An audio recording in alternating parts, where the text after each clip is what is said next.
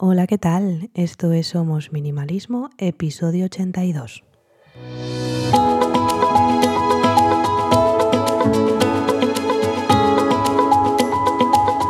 Bienvenidas una semana más. Yo soy Sarai, quien está detrás de este podcast en el que hablamos de minimalismo y si no me quedo sin voz, todos los cambios que puede traer a nuestro día a día para tener una vida con sentido, con propósito y centrándonos en lo verdaderamente importante.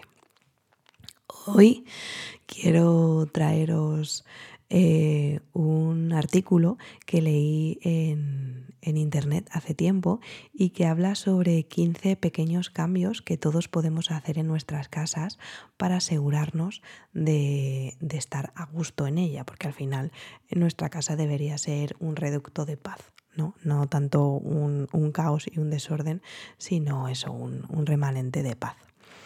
Lo primero sería eliminar esas decoraciones que ya no, no, nos inspiran. El hecho de que algo nos haya hecho feliz en el pasado no significa que tengamos que conservarlo para siempre. Nuestra vida sigue adelante y tal vez es el momento de que esa decoración en concreto haga lo mismo. Eliminando pues todas esas cositas pequeñas, esas chucherías, esas, esos cuadros, todo eso que ya no nos inspira. O la decoración que compramos una vez porque estaba en la zona de outlet, pues también la podemos quitar. Es decir, vamos a conservar solo los elementos que significan más para nosotros y que hacen que el conjunto brille, que nos guste donde, donde estamos. Dos, donar la ropa que no nos gusta.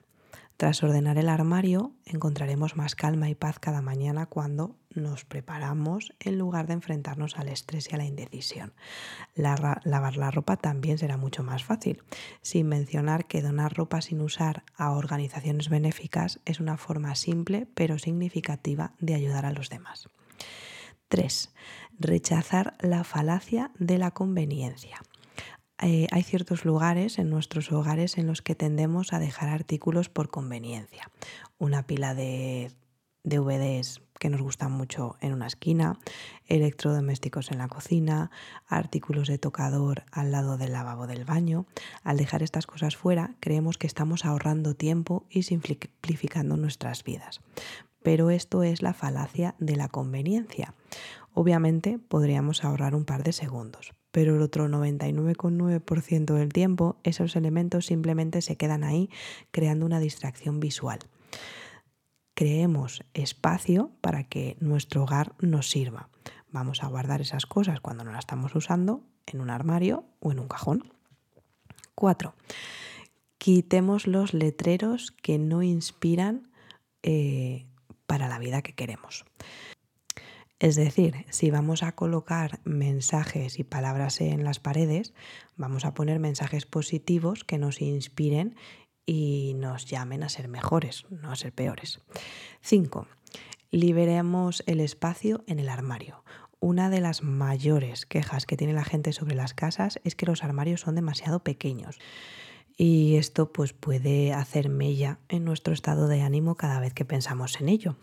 Si en algún momento has estado pensando que necesitas armarios más grandes, tal vez la mejor respuesta sea tener menos cosas. Quitemos algunas cosas que no usemos y así el armario se sentirá más grande de la noche a la mañana. 6. Limpia la mesa del comedor.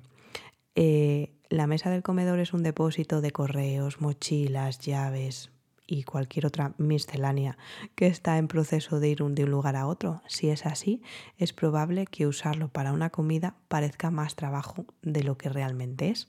Así que vamos a guardar esos artículos, la zona en la que pertenezcan. Haz de tu mesa un espacio limpio y abierto que diga, mira, estoy listo para la próxima comida. Reúne a tus seres queridos y comamos todos juntos. 7.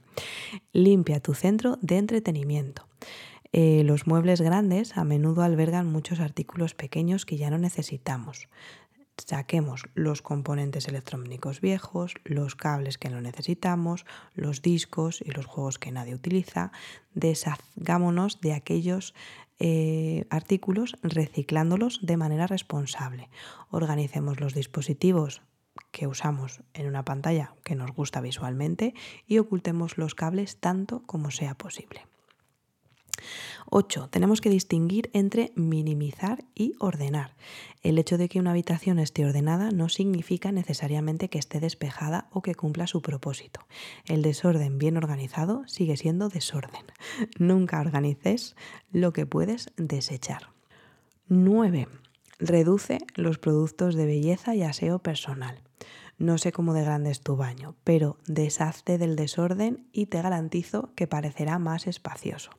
Vacía todos los armarios y cajones, separa los utensilios de belleza, como el secador de pelo, la plancha, de los productos de belleza, maquillaje, eh, loción, loción solar, crema hidratante, etc. Eliminemos los duplicados, desecha todo lo que está roto o viejo y deshazte de los artículos que ya no se usa. Después, lava los recipientes de almacenamiento y organiza lo que vas a conservar. De esta manera vas a comenzar con un disfrute mayor al tener calma y relajación en el baño con todo bien colocado y depurado. 10. Eliminemos los duplicados. Esto es un acelerador de minimización porque es una de las cosas más fáciles que podemos hacer para avanzar rápidamente. Comencemos con el armario de la ropa blanca como os hablaba en el episodio anterior. ¿Cuántas almohadas, sábanas y toallas adicionales realmente necesitamos? Otros buenos candidatos para eliminar duplicados son los artículos de limpieza, herramientas, accesorios de moda, artículos de oficina en casa, juguetes, libros, artículos de cocina, etc. Mantengamos el favorito en cada categoría y el resto, chimpum. 11. Calma en un espacio para la lectura. Incluso si no estás dispuesto a ordenar una habitación completa, aún puedes calmar un espacio. Calmas un espacio cuando minimizas las distracciones.